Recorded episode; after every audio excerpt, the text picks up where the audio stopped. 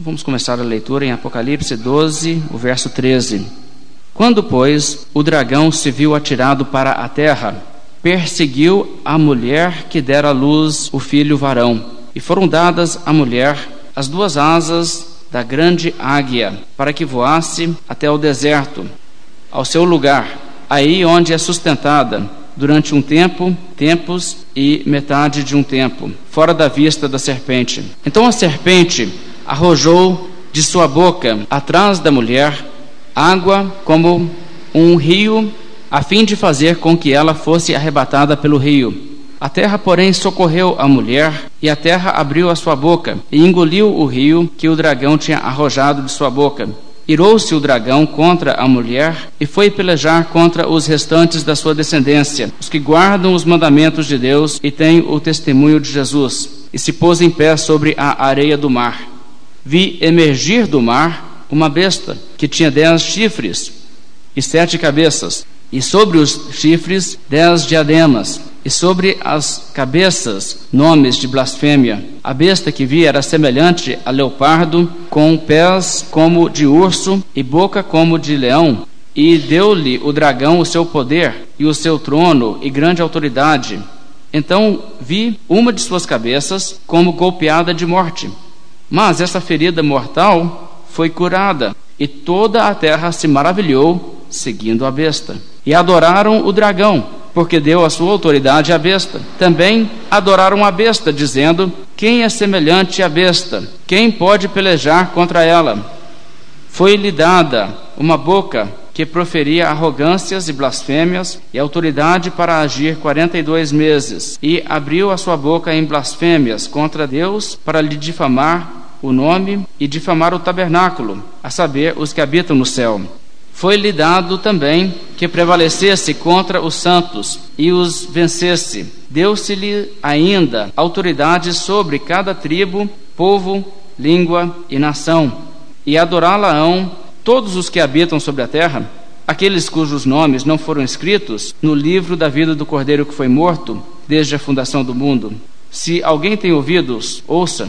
Se alguém leva para cativeiro, para cativeiro vai. Se alguém matar a espada, é necessário que seja morto a espada. Aqui está a perseverança e fidelidade dos santos. Vi ainda outra besta emergir da terra. Possuía dois chifres, parecendo cordeiro, mas falava como dragão.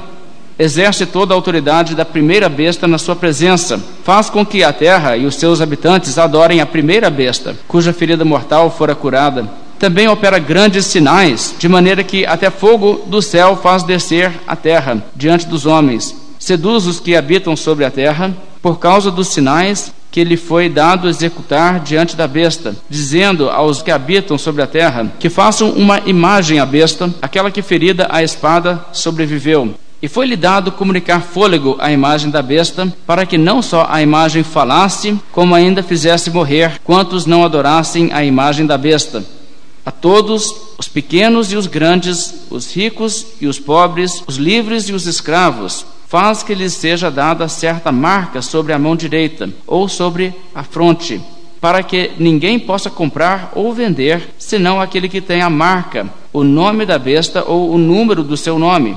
Aqui está a sabedoria.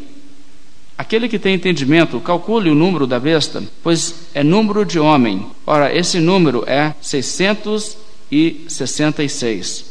Lendo essa passagem, nós vamos precisar de uma introdução, uma explicação bastante detalhada para nos preparar para compreender esse texto e o que são as bestas. Hoje nós vivemos num período em que a moda é interpretar isso de uma maneira futurista, de uma maneira que isto aqui ainda não se cumpriu, isso aqui nos espera no futuro. E essa interpretação, embora seja popular, embora seja divulgada né, por muitos filmes e coisas como livros de ficção, na verdade trata o livro de Apocalipse como se ele fosse escrito num período sem sofrimentos. As pessoas pegam aqui o livro e dizem, está vendo, o Apocalipse fala de um governo que domina sobre povos e línguas, nações, etc., e que oprime o povo de Deus e persegue o povo de Deus e que regula o comércio, impedindo a compra e venda por parte daqueles que não adoram o homem líder deste governo. E as pessoas imediatamente dizem: então a Bíblia prediz que dias assim virão. Mas a verdade é que dias assim já estavam acontecendo nos dias de João.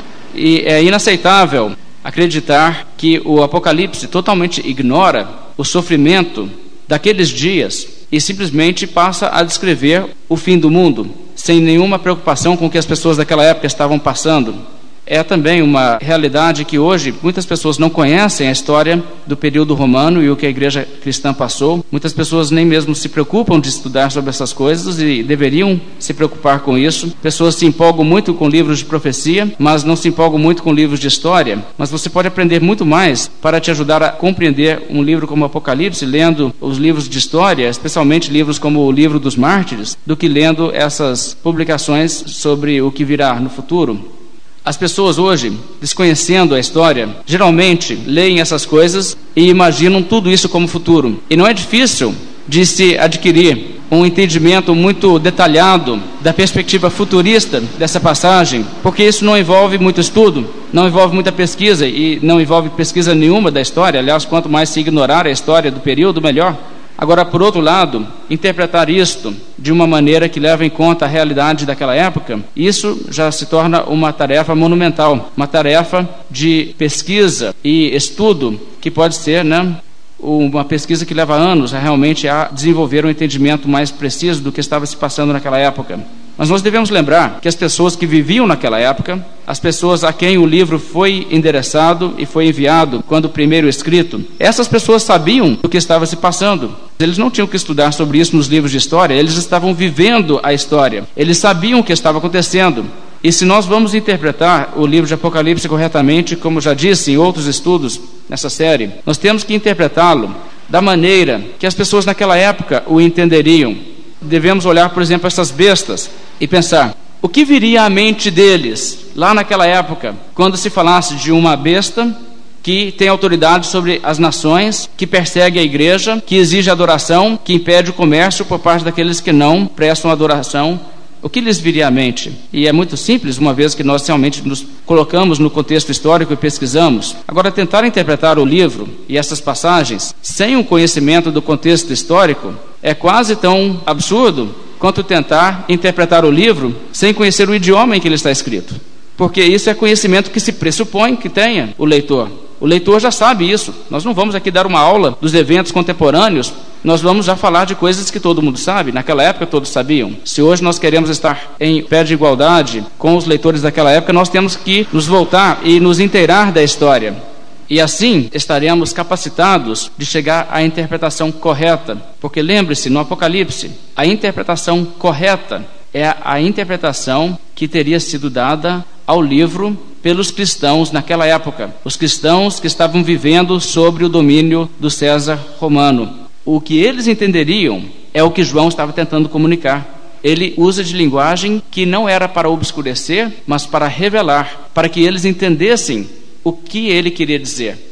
Então, se nós quisermos entender o Apocalipse, nós temos que também saber o que estava se passando naquela época. Então, hoje, nosso estudo, que será uma introdução dessa parte, será quase realmente uma aula de história. E isso é necessário para que compreendamos o que realmente está no texto. O texto aqui em capítulo 12, a partir do verso 13, nós notamos, ele pega o que está acontecendo logo após a referida ascensão de Cristo, mais acima no verso 5 do capítulo 12. No verso 5, capítulo 12, diz: Nasceu-lhe, pois, um filho varão, que há de reger todas as nações com cetro de ferro, e o seu filho foi arrebatado para Deus até o seu trono. E agora o verso 6: a mulher, porém, fugiu para o deserto, onde lhe havia Deus preparado lugar para que nela a sustentem durante 1260 dias. E aqui agora abre um parêntese, um interlúdio, nos versos 7 a 12. O texto nos volta a lembrar da queda do diabo e de seus anjos e nos levando a relembrar que, desde a sua queda, o diabo está ativo, é na terra. E aqui é que ele pode atuar. E então, com isso em mente, o verso 13 reassume o que estava sendo dito no verso 6 e nos diz o seguinte: Quando, pois, o dragão se viu atirado para a terra, perseguiu a mulher que dera à luz o filho varão. E a mulher, então, é o povo de Deus, o símbolo para a igreja de Cristo que já existia no Velho Testamento entre o povo de Israel e que continua hoje sendo composta agora mais por gentios do que judeus. O verso 14: Foram dadas à mulher as duas asas de grande águia, para que voasse até o deserto, ao seu lugar, aí onde é sustentada durante um tempo, tempos e metade de um tempo fora da vista da serpente.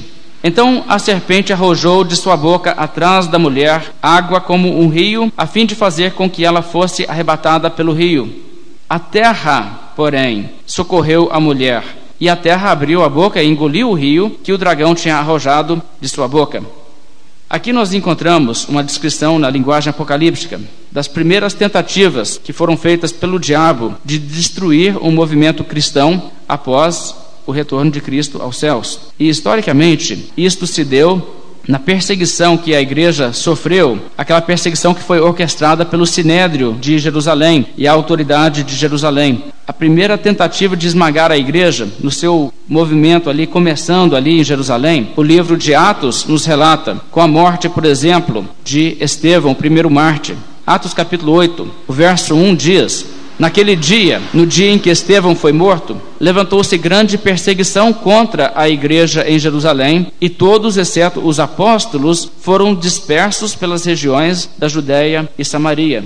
À medida que a igreja foi perseguida, as pessoas fugiram.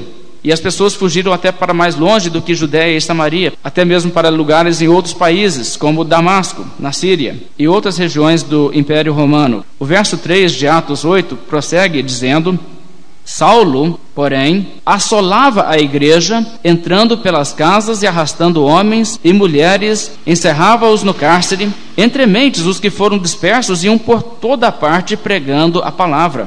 A igreja, por causa da perseguição localizada em Jerusalém, se espalhou. Espalhou pela terra em outros lugares e foi levando a palavra. E na providência de Deus, pessoas foram sendo salvas em outras regiões devido à igreja ter se espalhado.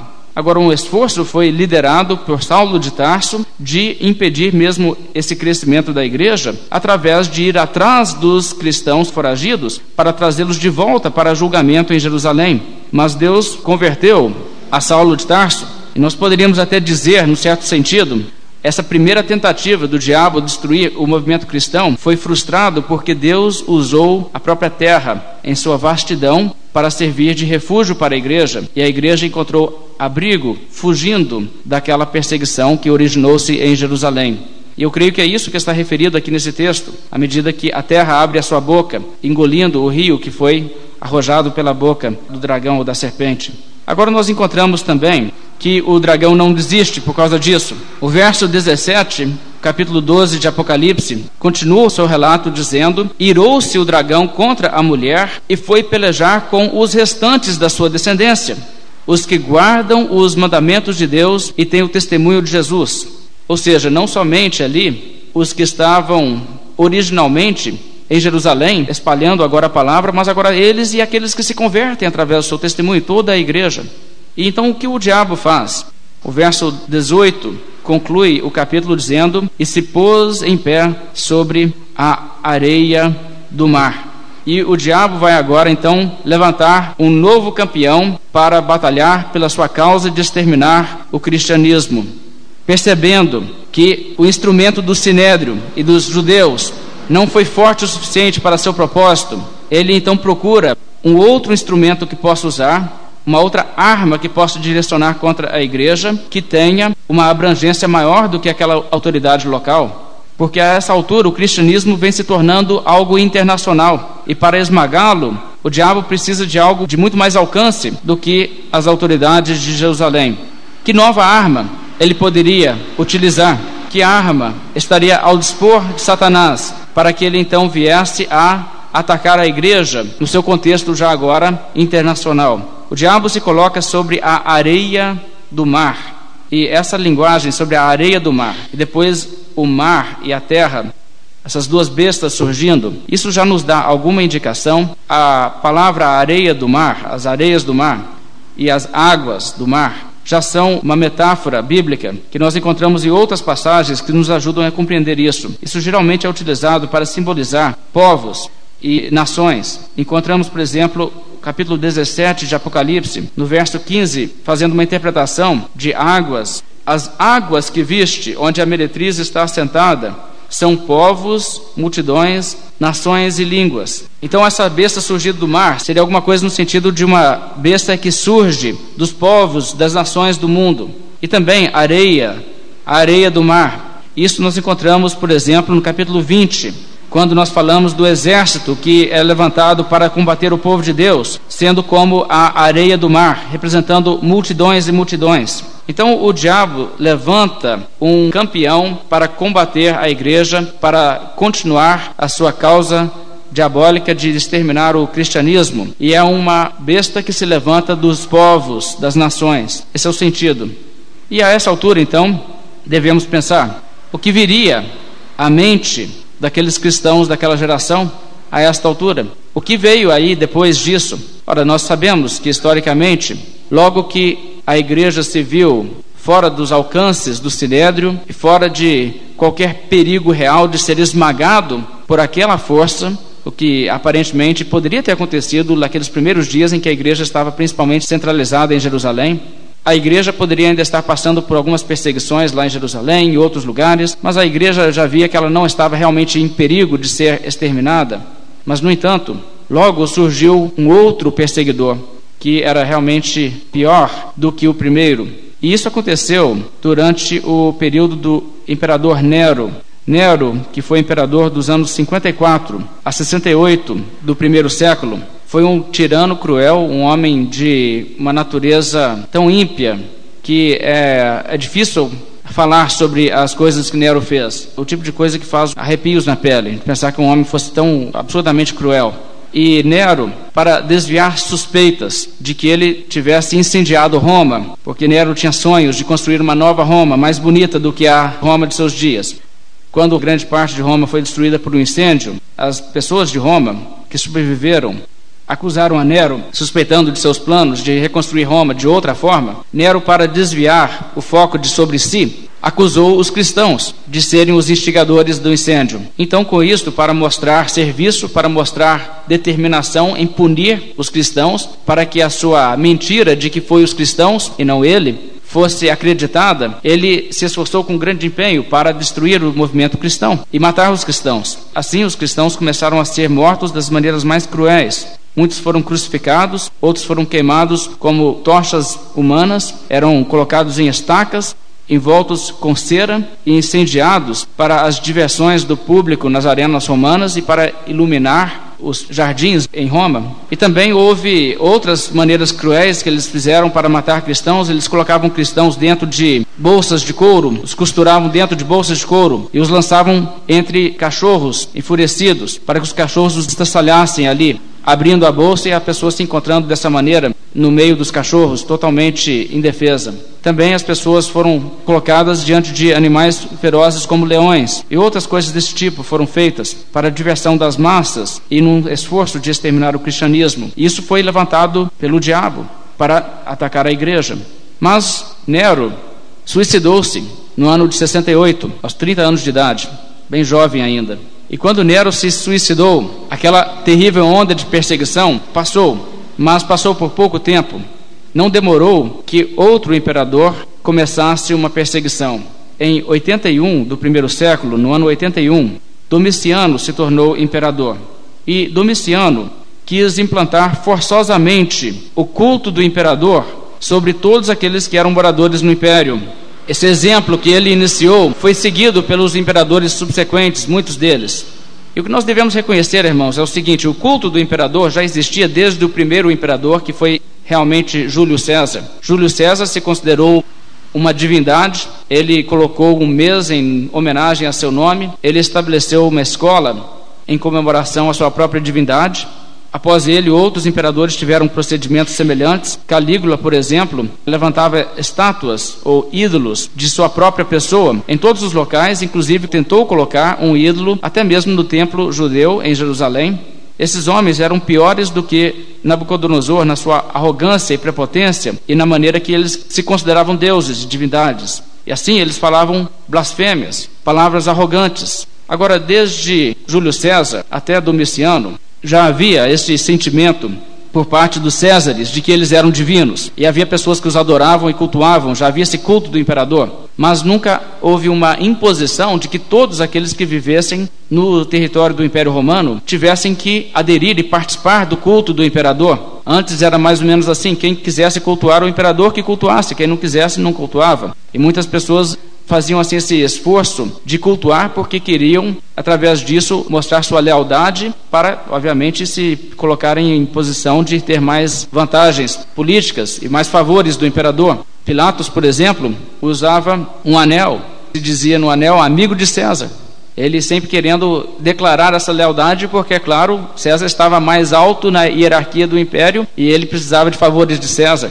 E essa era a atitude que levava muitos a participarem do culto. Mas Domiciano queria que todos o adorassem. Então, Domiciano, a partir da década de 90 do primeiro século, começou esse esforço de obrigar todos a o cultuarem como Deus. Ele assumiu para si títulos de Deus. Ele ordenou que todos que lhe dirigissem a palavra o chamassem de Supremo Deus e Senhor. E se alguém não o abordasse com esse título, ele não atendia a pessoa, e inclusive ele punia as pessoas que não falassem com ele nesses termos. Ele chegou a devolver cartas que não lhe foram dirigidas com essa saudação e tratamento. Obviamente, isso é blasfêmia grosseira. Ele reinava supremo sobre o Império Romano, o Império Romano era o império mais vasto da terra naquela época, dominava sobre quase tudo que era chamado de mundo conhecido. Quando as pessoas falam do mundo daquela época, eles não estavam falando de Austrália e de Brasil, eles estavam falando do mundo que era conhecido. E dessa forma, o Império Romano e o imperador do império dominavam sobre o que era conhecido como o mundo daquela época. Aliás, eles chamavam o mar Mediterrâneo com este nome, que significa o meio da terra, Mediterrâneo, que é o centro da terra. A terra é isto aqui. E esse era o modo de pensar naquela época, e isso é importante entender para entender a linguagem bíblica, que diz que eles têm autoridade aqui sobre toda a terra. Agora, o culto do imperador envolvia a obrigação de todos aqueles que viviam no império sacrificar ao imperador pelo menos uma vez por ano. E isso veio a ser regulamentado com documentos, papéis oficiais que poderiam ser apresentados para comprovar. Eu fiz o meu papel, eu fui lá no templo, está vendo? Aqui está o meu papel que prova que eu cultuei o imperador já este ano. E isso se tornou uma coisa que foi utilizada até mesmo nos mercados nos mercados onde pessoas compravam alimentos e vendiam, aqueles que eram fazendeiros e traziam alimentos para dentro da cidade. Os soldados romanos passaram a patrulhar estes mercados e verificar cada pessoa que estava indo lá para comprar ou para vender, se eles tinham o comprovante de que eles tinham já adorado o imperador no período conforme a lei estabelecia. E aqueles que não tivessem eram assim proibidos de trabalhar no mercado e eram imediatamente levados para julgamento. Pessoas julgadas eram apresentadas com as seguintes opções: ou renunciavam a Cristo, faziam sacrifício ao imperador e diziam César é Senhor, ou enfrentavam as mais cruéis formas de morte que as pessoas poderiam inventar. Isso se tornou uma obsessão para muitos dos imperadores romanos. Eles não entendiam o que para eles parecia uma teimosia por parte de cristãos de não sacrificarem a eles como Deus. Eles não faziam questão de que os cristãos abandonassem o Deus que já cultuavam, era só acrescentar mais César. O que havia de mais nisto era a perspectiva do César.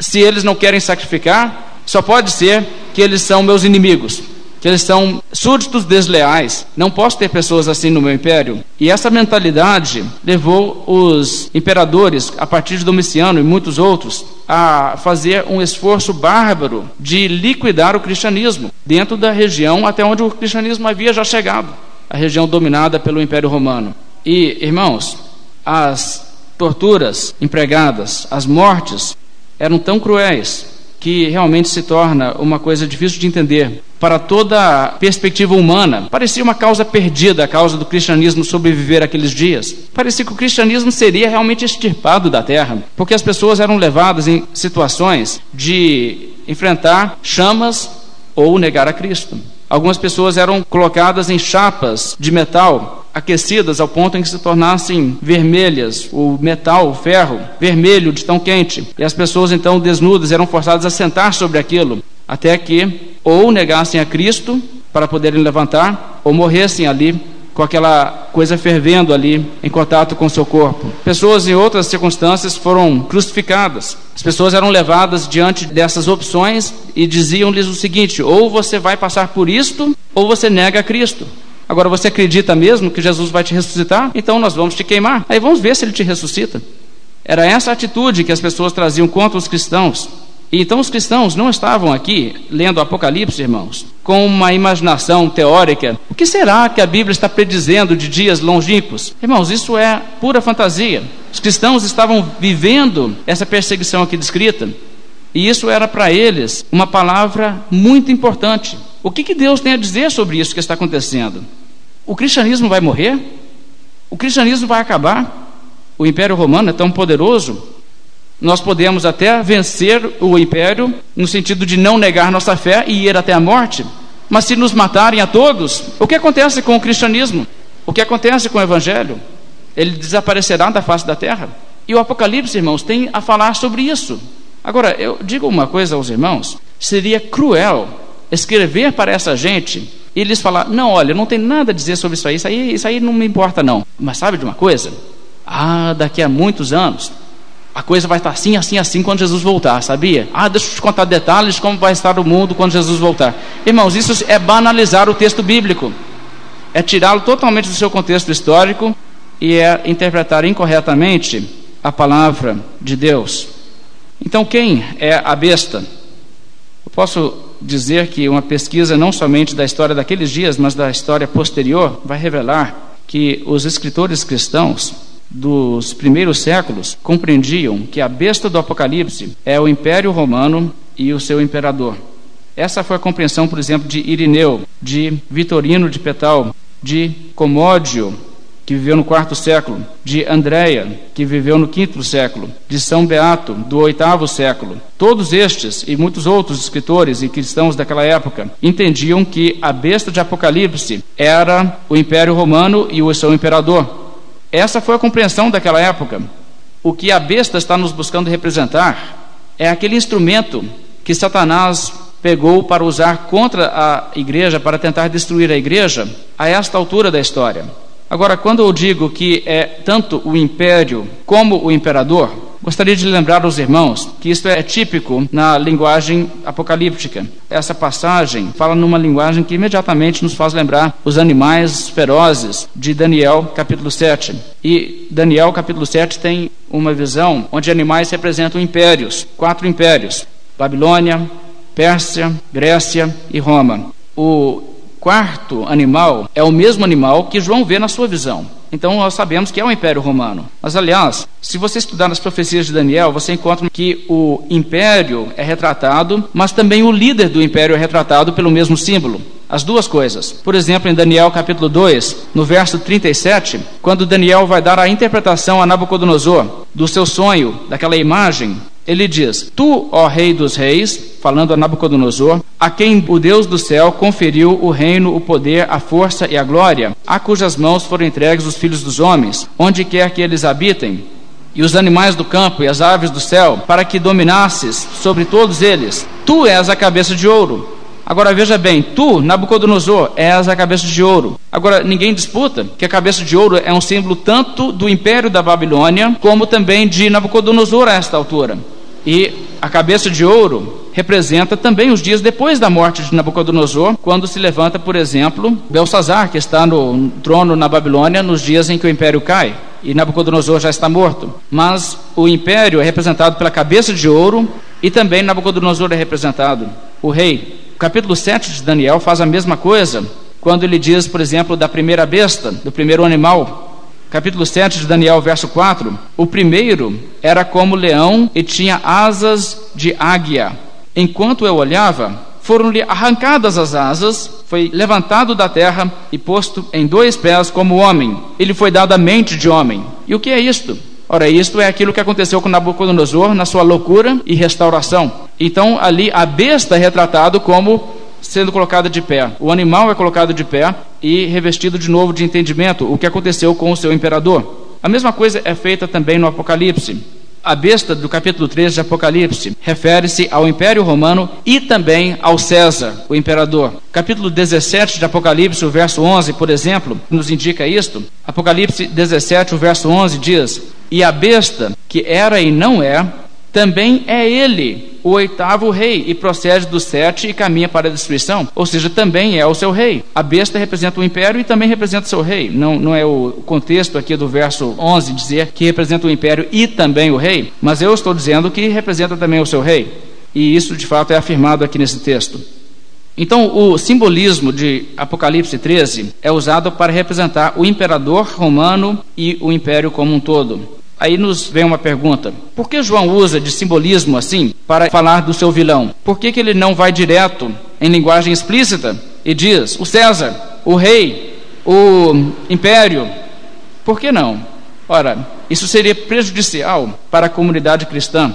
O que os perseguidores romanos achariam se encontrassem em mãos de cristãos literatura com essa mensagem? E Deus vai trazer o seu rei e lançá-lo no lago de fogo. Ele vai cair e ele vai ser destruído. Ora, isso somente instigaria mais a ira e o ódio dos perseguidores. Então, João, sob orientação divina, comunica essas coisas nesse simbolismo que Deus lhe apresenta, que é um simbolismo que confundiria os perseguidores romanos, mas aqueles cristãos que são versados no Velho Testamento e nas passagens proféticas do Velho Testamento e têm um entendimento dessas coisas, imediatamente vão entender o sentido. E assim, se um perseguidor romano encontrasse um cristão com uma cópia de Apocalipse, ele não saberia se deveria ler de cabeça para cima ou de cabeça para baixo. Já os cristãos entenderiam bem a mensagem. E irmãos, eu te garanto que os cristãos entenderiam bem. O capítulo 13 de Apocalipse aqui, essa maneira que ele retrata a besta como um grande animal feroz, alguém imediatamente lembra de quê? Ah, eu já vi isso na Bíblia antes. É o que aconteceu lá em Daniel. Em Daniel representava um império. Mas se isso ainda não foi suficiente, ele ainda diz: pois é, e este animal parecia em um aspecto com um leão, outro aspecto com um leopardo e outro aspecto com um urso. E aí você diz: Mas espera aí, ah, eu já vi esses animais antes. Aí você tem que lembrar de Daniel 7. Se você não lembrar de Daniel 7 até agora, então é porque você não, nunca leu o texto? Mas quem conhece a Bíblia sabe disso.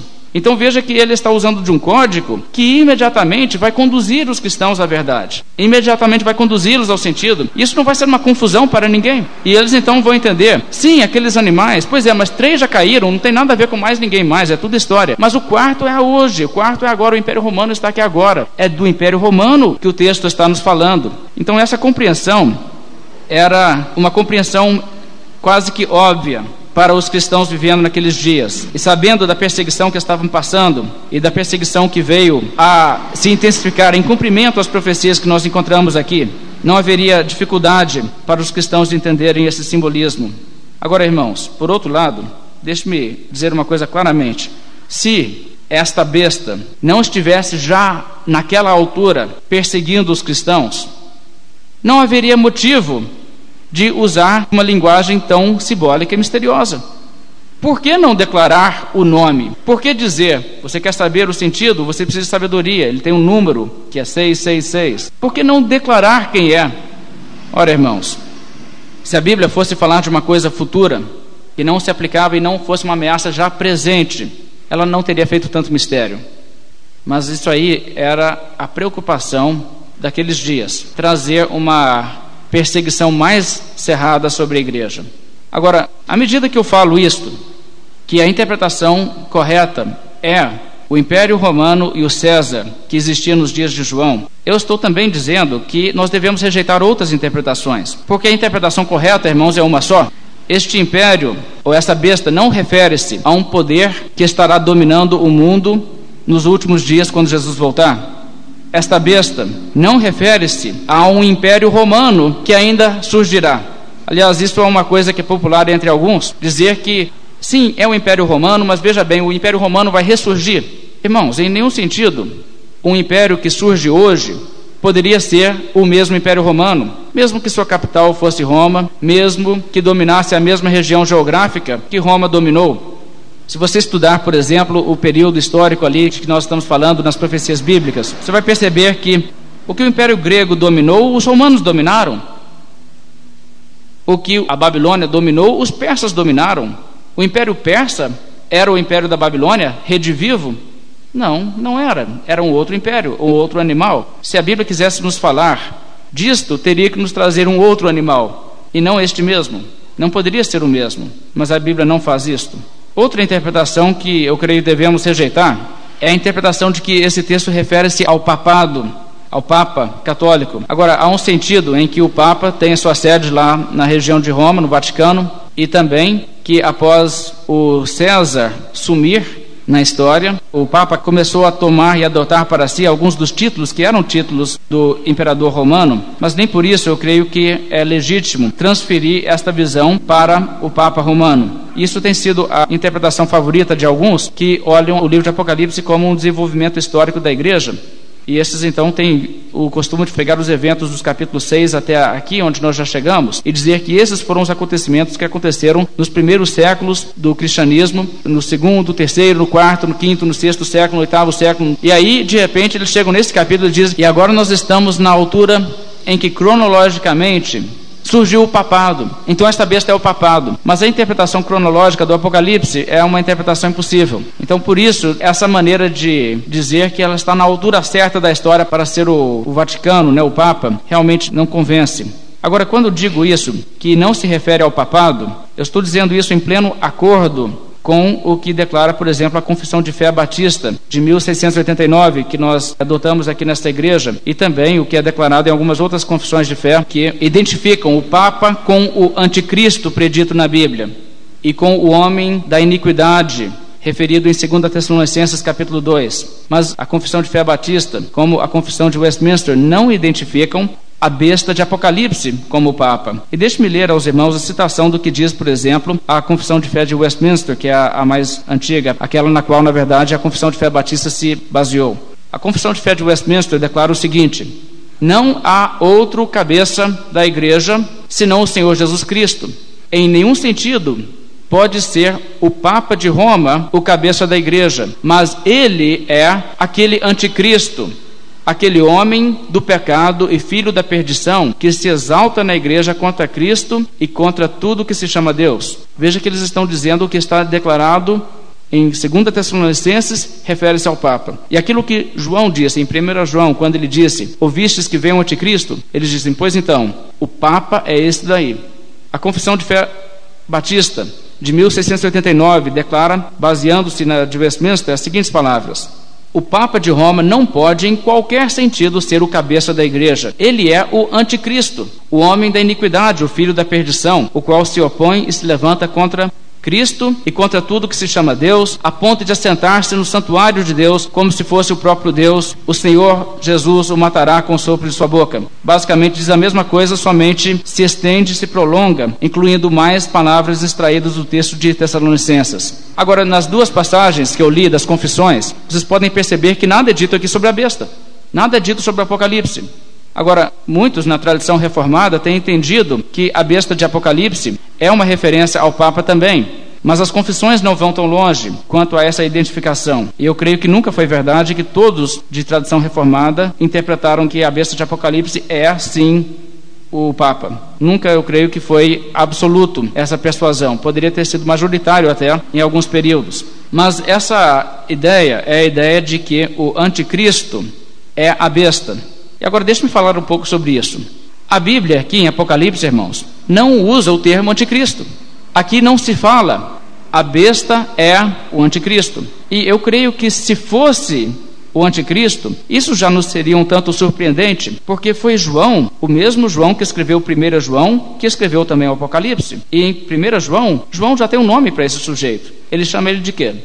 Anticristo. Por que, que em Apocalipse ele não teria o mesmo nome que já foi consagrado entre os cristãos para esse personagem que viria corrompendo a igreja de Cristo. Então, esse é um dos primeiros motivos que eu creio que é estranho identificar o anticristo com a besta de Apocalipse. Mas mais importante ainda é o fato de que a besta de Apocalipse é obviamente político e obviamente o Império Romano. Por outro lado, o anticristo de que João fala e de que Paulo fala, não usando o termo anticristo, mas o homem de iniquidade, já se trata de um falso líder religioso, alguém que se levanta dentro da igreja, dentro do cristianismo, corrompendo o cristianismo por dentro, Agora, por outro lado, o Apocalipse nos fala do Império Romano, do quarto animal, do capítulo 7 de Daniel, não de um ser que se levanta dentro da igreja. E uma das razões pelas quais há tanta confusão nessa matéria de anticristo é que as pessoas têm uma expectativa de um anticristo que nunca vai se cumprir, porque as pessoas pegam passagens que têm a ver com pessoas diferentes, juntam elas todas e fazem uma aglomeração de passagens em volta de um personagem só, e nunca vai haver um personagem que vai cumprir tudo aquilo. As pessoas pegam passagens de Daniel que se cumpriram em Antíoco Epifânio e dizem isso será o anticristo. Pessoas pegam passagens de Daniel que falam sobre César e dizem o anticristo vai fazer isso também. As pessoas pegam passagens do livro de Apocalipse, de Tessalonicenses, de 1 João e juntam todos e criam um personagem perpetuador de tantas proezas que nunca ninguém fez isso e aí dizem, está vendo? O anticristo tem que ser futuro porque nunca veio alguém que fez tudo isso. Mas se nós entendermos bem, não existe tanta atenção assim na Bíblia devotada a esse tal de anticristo. Há advertência sobre ele sim em 1 João e em 2 Tessalonicenses, mas ele não é um dos personagens principais da Bíblia. E a Bíblia não está toda hora nos falando do anticristo. E, de fato, um homem que se levantasse no mundo na geração em que Jesus volta e perseguisse a igreja num período de uma geração, nem mesmo mereceria tanta atenção assim de capítulos e capítulos e capítulos e mais capítulos, e quase que todas as passagens proféticas teriam que se voltar a ele. Isso só serviria ao propósito de dizer: ah, se a Bíblia nos der suficiente informação sobre aquele período, poderemos saber quando Jesus vai voltar. Mas nunca foi da intenção da Bíblia fazer isso. Então, deixe-me dizer o seguinte: a identidade da besta de Apocalipse é o Império Romano e seu imperador, com suas pretensões de ser divino e ser adorado, e mais ninguém. Agora, no entanto, tendo dito isso, eu devo também dizer que nós podemos aprender muito com esse texto, muito que se aplica a nós hoje. Se alguém então te perguntar, mas veja, o Apocalipse não fala que um dia haverá um governo mundial que vai perseguir a igreja. Você pode dizer, não, não fala não. A Bíblia fala de um governo mundial que persegue a igreja sim em Apocalipse. Isso era verdade nos dias de Apocalipse. Isso não era preditivo, era presente. Naquela época já havia este governo que estava fazendo tudo isso aí. E é disso que fala o Apocalipse. Agora, o Apocalipse também traz palavras para o futuro. E nós temos já falado sobre algumas dessas palavras, sobre a volta de Cristo e coisas assim, do juízo. E vamos ver mais passagens ainda desse tipo. E, portanto, nisto também, o Apocalipse está dentro da tradição profética em todo o seu sentido. Porque, se você notar, todos os livros proféticos do Velho Testamento, todos eles têm profecia de curto prazo e também de longo prazo. Você lê Isaías, por exemplo. Isaías fala sobre o fato de que a Assíria seria destruída. Aquilo refere-se a um país vizinho, quase vizinho de Israel, que era um terror em seus dias. Essas profecias se cumpriram bem próximo ao período em que Isaías profetizou. Isaías também fez profecias que se cumpriram bem mais na frente, na vinda de Cristo. Isaías também fez profecias que ainda não se cumpriram, mas que se cumprirão quando Cristo voltar. Jeremias, por exemplo, profetizou da queda de Jerusalém. Isso se cumpriu em seus dias. Mas ele também fala sobre a raiz, o ramo de Davi, que surgiria de Israel e que traria justiça para o povo de Deus. Isso se cumpre na vinda de Cristo. Joel fala sobre a praga de gafanhotos da sua geração, mas ele também fala dos dias em que Deus derramaria o Espírito Santo sobre toda a carne, sobre toda a igreja. Então, essas palavras na Bíblia sempre têm uma aplicação presente da profecia e existe algo futuro também. E devemos fazer isso com o livro de Apocalipse. Agora, entendendo dessa maneira o Apocalipse, ao invés do livro de Apocalipse se tornar um quebra-cabeça de curiosidades e especulações sobre o futuro, ao invés do Apocalipse nos dar informações sobre haverá ou não haverá ainda um governo mundial no futuro, coisas sobre as quais o Apocalipse não nos fala nada e não nos dá direito nenhum de especular realmente. O Apocalipse se torna um livro extremamente prático, porque não é uma questão de descobrir os mistérios para ter informação secreta que talvez não tenha nada a ver com você na sua vida. É entender a mensagem bíblica para pessoas que estão passando por circunstâncias como estas. A profecia da besta nos mostra, primeiramente, que cristãos daquela época não poderiam de forma alguma adorar o César mesmo sob pena de morte. E isso nos mostra como nós devemos encarar perseguições em qualquer geração. Quando pessoas nos disserem, Se você não adorar a isso, ou não for dessa religião, nós te matamos. Ou se pessoas disserem, se você se converter àquela religião, nós te botamos para fora de casa. Você se converter a Cristo, não seremos mais seus amigos. Ou qualquer que seja a forma de perseguição, o que fazer? Irmãos, se naquela época, sobre penas tão severas, a Bíblia diz: não ceda essa mensagem é uma mensagem para todas as épocas e nos diz como nós devemos comportar diante de qualquer perseguição. E isso, por exemplo, se aplica nas realidades que cristãos enfrentam hoje em países islâmicos e países comunistas, onde há perseguição, ou em regiões onde há outras forças religiosas ou políticas que se opõem à fé cristã. Esse texto nos mostra de onde vêm as perseguições, que quem está por trás delas é o diabo.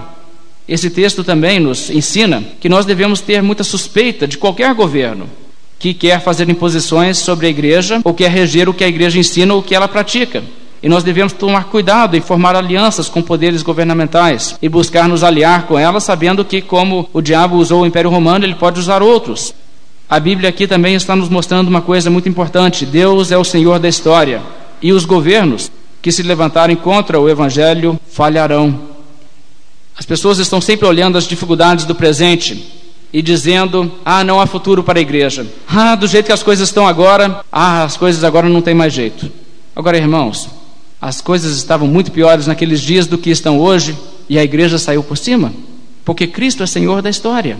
E Cristo não permite que o seu povo seja exterminado da terra, ele permite, sim, que muitos caiam, mas o evangelho persiste, o evangelho triunfa. E essa coisa de dizer os dias hoje estão tão terríveis, é o fim do mundo, irmãos, já houve muitas épocas piores do que a nossa. Se isso fosse dizer alguma coisa, isso nos mostra também, irmãos, que Deus julgará qualquer que se opuser à sua igreja. Quando as pessoas perseguem a igreja, as pessoas estão perseguindo a Jesus. Jesus disse a Saulo: Saulo, Saulo, por que me persegues? E Deus trará a julgamento todos aqueles que se levantarem contra a sua igreja. E a Bíblia nos mostra isso também pelo princípio aqui. Nós podemos, portanto, dizer o seguinte: a besta é o Império Romano, mas a besta nos ensina muito sobre qualquer perseguidor da igreja. Nós não devemos dizer a besta é todos os perseguidores, mas veja uma coisa que João faz no Apocalipse. No Apocalipse, no capítulo 17 principalmente, João chama a Roma de Babilônia. Porque Babilônia destruiu Israel e escravizou o povo de Deus. E sabe o que ele nos mostra? Ele não está interpretando que quando, por exemplo, Isaías, Ezequiel e outros profetas diziam caiu, caiu Babilônia. Ele não estava dizendo que aquilo não se cumpriu quando Babilônia caiu, que aquilo se cumprirá ainda. Não, ele estava dizendo, não, assim como Babilônia caiu, Roma cairá. E nós temos, portanto, todo o direito de dizer, assim como a besta caiu, todos aqueles que se levantam contra o cristianismo cairão. Os estados islâmicos cairão. Os estados comunistas cairão, os estados de qualquer tipo que perseguirem a igreja cairão e serão punidos no lago de fogo. É o que a Bíblia está nos mostrando pelo exemplo deste. E fazer desta maneira, nós podemos até dizer o seguinte: o que se parece com a besta em nossos dias? Nós poderíamos dizer que isto e aquilo, essas coisas que nós vemos, essas são bestas dos nossos dias bestas do mesmo tipo. Não a besta referida, mas bestas sim, no sentido de que o mesmo tipo de aplicação pode ser feita, mas nós não podemos fazer predições e especulações absurdas, e muito menos fazer declarações sobre o futuro de coisas que Deus não revelou. Nós podemos sim aplicar a palavra de Deus à medida que os eventos desenvolvem. E é isto que a Bíblia nos autoriza a fazer e nos ensina através dessa passagem. Irmãos, com essa palavra de introdução, eu vou encerrar nosso estudo de hoje e semana que vem nós entraremos no capítulo 13. Vamos nos colocar de pé, fazer uma oração, encerrando nosso estudo dessa noite.